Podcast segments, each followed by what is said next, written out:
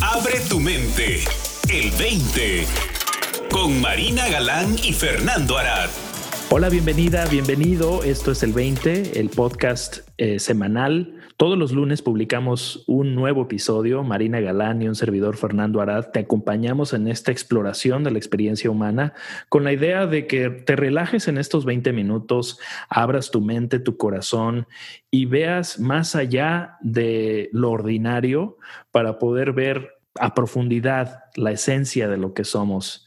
Marina, ¿cómo estás? Muy bien, Fernando, muy contenta de estar aquí una vez más, lista para explorar. Qué bien, pues esta semana tenemos, como siempre, yo creo que un tema que va a ser, eh, nos va a dar mucha tela de dónde cortar. Lo hemos titulado La elegancia de ser ordinario. Híjoles, ya se me antoja. Ya se me antoja. salive, salive. Pues paradójico, como siempre, la invitación con estos títulos para, para cautivar de entrada nuestra mente a poder ver algo diferente. Yo creo que este, este tema eh, nos puede dar algo jugoso, porque normalmente estamos orientados hacia tratar de, de, ser alguien extraordinario. La cultura nos apunta, creo que generalmente, a superar, eh, competir contra los demás, ¿no? Desde la escuela nos toca empezar a a competir con los compañeros para salir en el, en el cuadro de honor, ¿no? Etcétera, etcétera. Y pues ya de ahí nos aventamos todo un show, una carrera completa para tratar de ser más que el vecino, más que el compañero de trabajo, más que el competidor en la chamba, ¿no? Etcétera, etcétera.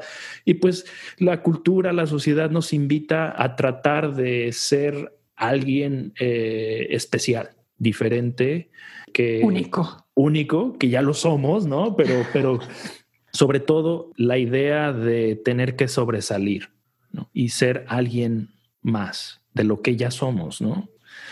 Entonces esta invitación el día de hoy pues apunta a algo más esencial que va más allá de esa constante búsqueda por la superación personal que muchas veces nos puede atrapar, inclusive eh, nos puede llenar de frustración y de, y de angustia por estar siempre buscando eh, la superación a esto que es ordinario, pero que ya lo somos y que en realidad cuando lo vemos podemos realmente adentrarnos a algo inimaginable que es nuestra esencia, nuestra existencia, es algo tan ordinario que, de hecho, por tener nuestra atención enfocada en la búsqueda de lo extraordinario, perdemos de vista esta esencia tan ordinaria que en realidad cuando nos reconectamos con ella nos damos cuenta que es nuestro estado natural de ser, desde el cual entonces podemos también empezar a ver que es el terreno en el que todos eh, nos encontramos y de ahí se vuelve esta experiencia de lo ordinario de nuestro ser algo realmente extraordinario, ¿no? Por eso la paradoja aquí. Claro. Esa es la invitación el día de hoy. ¿Cómo lo ves tú, Marina? Híjole, Fer, este es un tema que a mí me ha fascinado eh, durante muchos años y lo he llegado a ver desde muchos puntos de vista diferentes. Porque en mi experiencia personal, o sea, lo más ordinario posible se ha convertido en un milagro.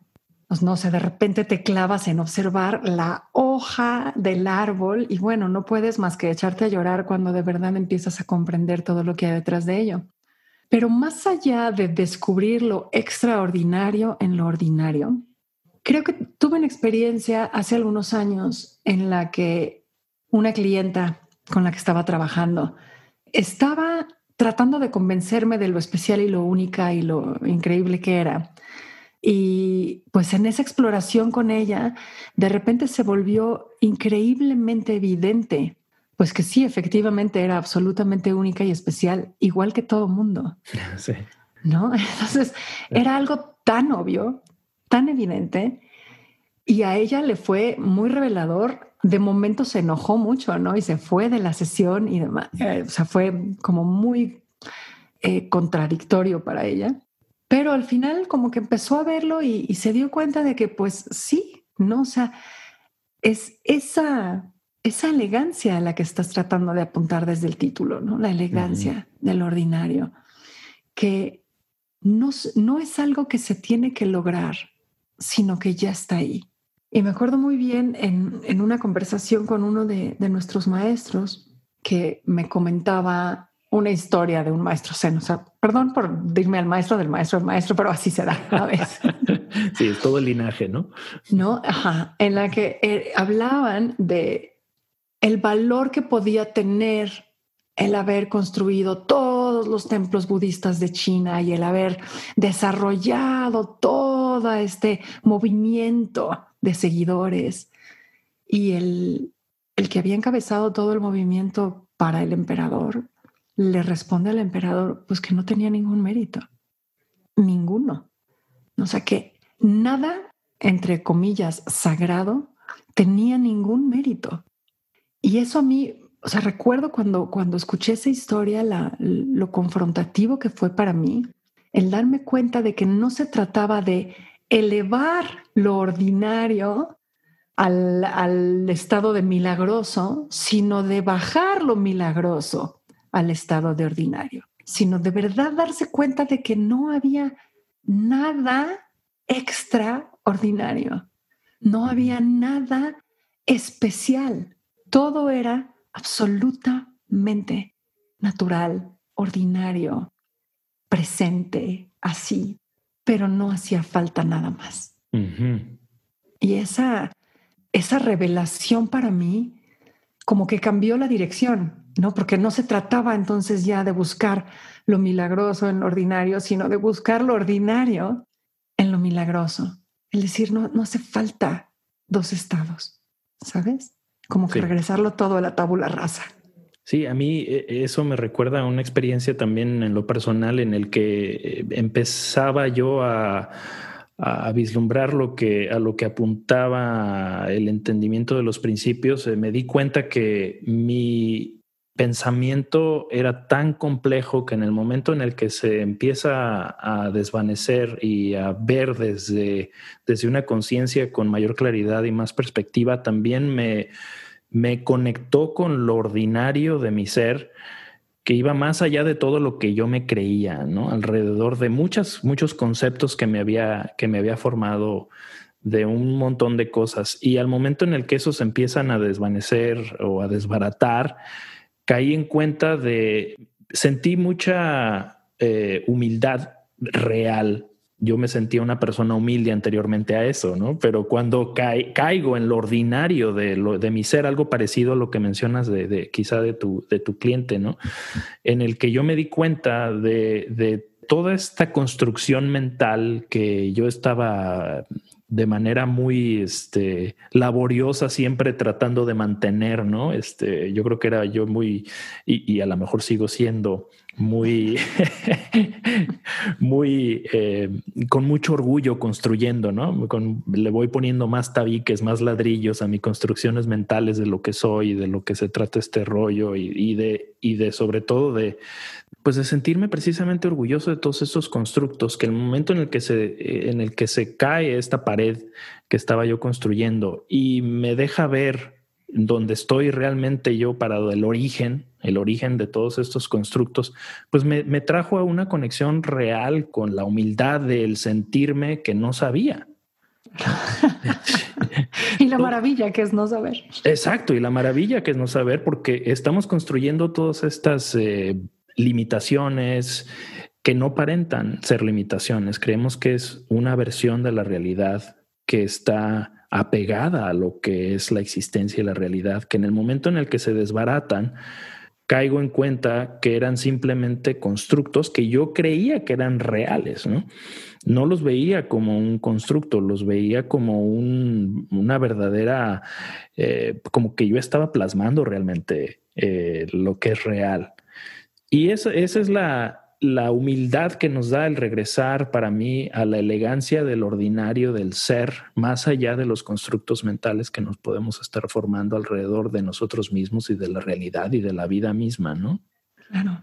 Que tiene una elegancia impresionante y yo creo que varias de las tradiciones, o yo creo que no hay excepción en las tradiciones de sabiduría a las que apuntan a esta experiencia de maravillarse de lo que es la realidad, ¿no? Porque vivimos en un trance que no nos permite estar en contacto con la maravilla de lo milagroso en realidad de que es el, el solamente tener una experiencia. El solo hecho de estar vivos nos, eh, en esta sencillez y esta forma tan ordinaria de ver lo que ocurre, que es realmente mágico, la magia se empieza a perder cuando filtramos nuestra experiencia a través de estos constructos mentales, ¿no? Es que creo que estás apuntando al, al corazón del asunto, Fer, porque, o sea, lo más ordinario no es lo que podemos construir, sino el hecho de que podemos construirlo. Sí. ¿No? Entonces, por más que construyas algo hermoso o algo horroroso, sigues teniendo la capacidad de construir. Y estoy hablando tanto en la forma como en la no forma, ¿no? O sea, tanto mentalmente como, como físicamente. Sí. ¿No? Pero, o sea, el valor de los ojos no está en aquello que ven, sino el hecho de que pueden ver. Pero la visión es vacía en ese sentido. ¿no? está apegada al objeto. Entonces, creo que sí, muchísima gente allá afuera termina haciendo un constructo egoico espiritual, ¿no? Así, yo tengo, soy súper espiritual y soy súper desapegado y soy vegano y medito no sé cuántas horas al día y etcétera. Pues sí, pero mientras, mientras te sientas orgulloso de ello, ¿no? Que es un poquito lo que mencionabas que te había sucedido a ti. Sí. Pues sigue siendo un constructo sigue siendo una identidad, sigue siendo parte del ego, ¿no? Así es. Y creo que finalmente cuando llegas a lo ordinario, ordinario, ordinario, pues te das cuenta de que eso ya está dado. No lo puedes construir tú. No importa lo que construyas, nunca va a igualar aquello que ya está dado, ¿no? Y, y mira a tu alrededor el día de hoy, ¿no? Pues lo que ya está dado, no hay manera de que nadie pudiera hacerlo. ¿no? Me, viene a la cabeza la cita de Jeff Foster de el paraíso es el momento presente y el infierno es desear que el momento presente sea diferente. Pero las implicaciones de entender esa frase conlleva darse cuenta de que el paraíso ya está dado, pero eres libre de convertirlo en un infierno, ¿no? Entonces, el paraíso es lo más ordinario del mundo. Ya está aquí. Nada más hay que querer verlo. Sí, lo ordinario, comentabas este, esta anécdota de la parábola del Zen y hay, hay varias, ¿no? Porque creo que estos maestros Zen tienen como esa fama, ¿no? De, de ser muy tajantes y ir directo a la sencillez y lo ordinario y se habla mucho en, en, esa filosofía en particular, por ejemplo, de lo, lo que implica ser eh, un maestro Zen que, en muchos casos es tan sencillo que dicen cuando tengo hambre como y cuando tengo sueño me duermo, ¿no? Es que suena como que a, mí también, así como esta historia a ti que te sacó de donde yo me acuerdo leer varias veces eso y decía, bueno, ¿qué tiene que ver eso con la iluminación, no? El, este camino espiritual en el que creo que en el que estoy yo sumergido, pero en realidad es, es, es el milagro del ordinario de ver que simplemente, por ejemplo, ¿Cuántos años nos tardamos en aprender a caminar? No, no fue de un día para otro, o sea, y aprendimos gracias a, todo lo que nos rodeaba, ¿no? Nuestro papá o nuestra mamá que nos sostuvo de los, de los bracitos para, para dar nuestros primeros pasos, que ahora parece como, pues sí, perdón, me doy un paso para allá o doy un paso para acá y no pienso en ello, ¿no? Pero es verdaderamente un milagro porque toda la realidad y los siglos de los siglos del cientos de miles de millones de ancestros que hicieron lo mismo con los que terminaron siendo mis papás, ¿no? que, que, me, que, también me ayudaron a, levantarme para dar mis primeros pasos, que hoy doy un paso y no lo pienso. Claro. Pero estos maestros Zen como que apuntan a eso, que es que si tienes hambre y comes, ¿no? La inteligencia, por ejemplo, del cuerpo. Exacto. O el dar un paso o el, o el dormirte automáticamente y despertarte automáticamente sin tener que aprender nada en este caso, ¿no? En el caso particular del sueño y del despertar. Así es. Y digo, estás apuntando muy acertadamente a todo lo que nos rodea, ¿no? en este instante e históricamente. Pero pues también hizo falta toda una evolución del cuerpo, ¿no? E hizo falta todo un proceso evolutivo del feto dentro del vientre, e hizo falta todo un proceso de crecimiento de los músculos que tiene que ver con la alimentación, que tiene que ver con tu capacidad de observar, que tiene que ver con todo, o sea, todo lo que se necesitó para poder dar un paso.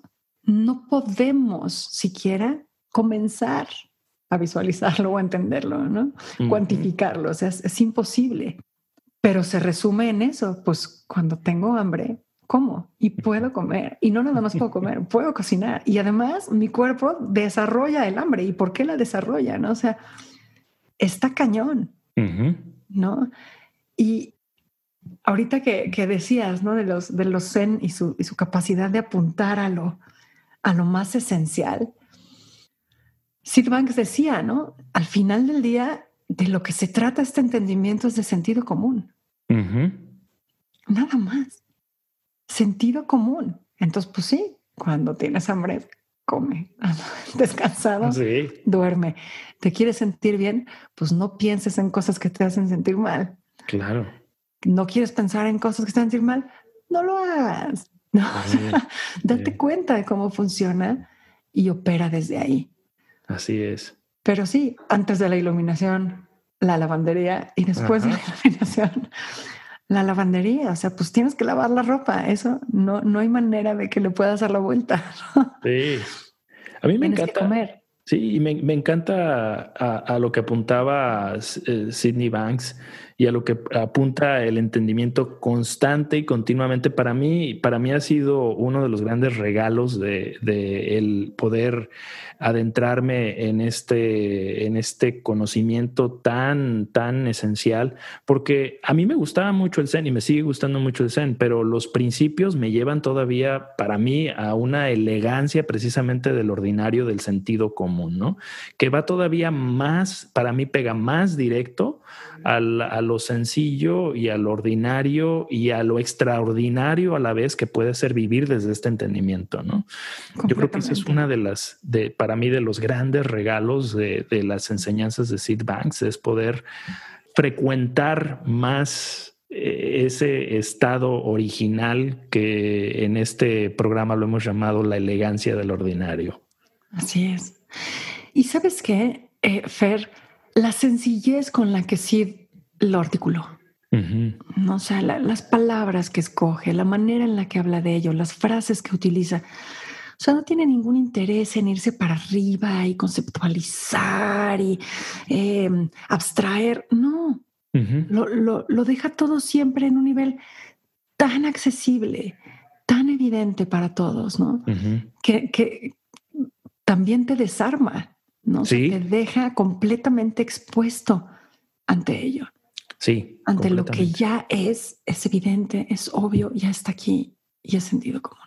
Sí, yo creo que sobre todo para nuestros tiempos también su mensaje, ese mensaje es muy impactante porque conforme el mercado espiritual sigue, sigue expandiéndose, la oferta que tenemos accesible pues nos puede llegar a confundir porque está repleta de recetas que incluyen rituales y un montón de cosas que no estoy en contra de nada de eso, pero que nos pueden, nos pueden distraer bastante, ¿no? Es una invitación a ver más allá, pero muchas veces toda esa esa serie de cosas que, rodean muchas de las tradiciones terminan siendo un obstáculo porque nos podemos llevar eh, años tratando de encontrarle el chiste a todas estas funciones que yo creo que vienen siendo Em, formas de, podernos ayudar a adentrar, pero que muchas veces se convierten precisamente en la distracción. Y creo que el mensaje de Sid es tan directo, como dices tú, que nos, nos desarma, que nos lleva de vuelta a, nuestro origen desde dentro, ¿no?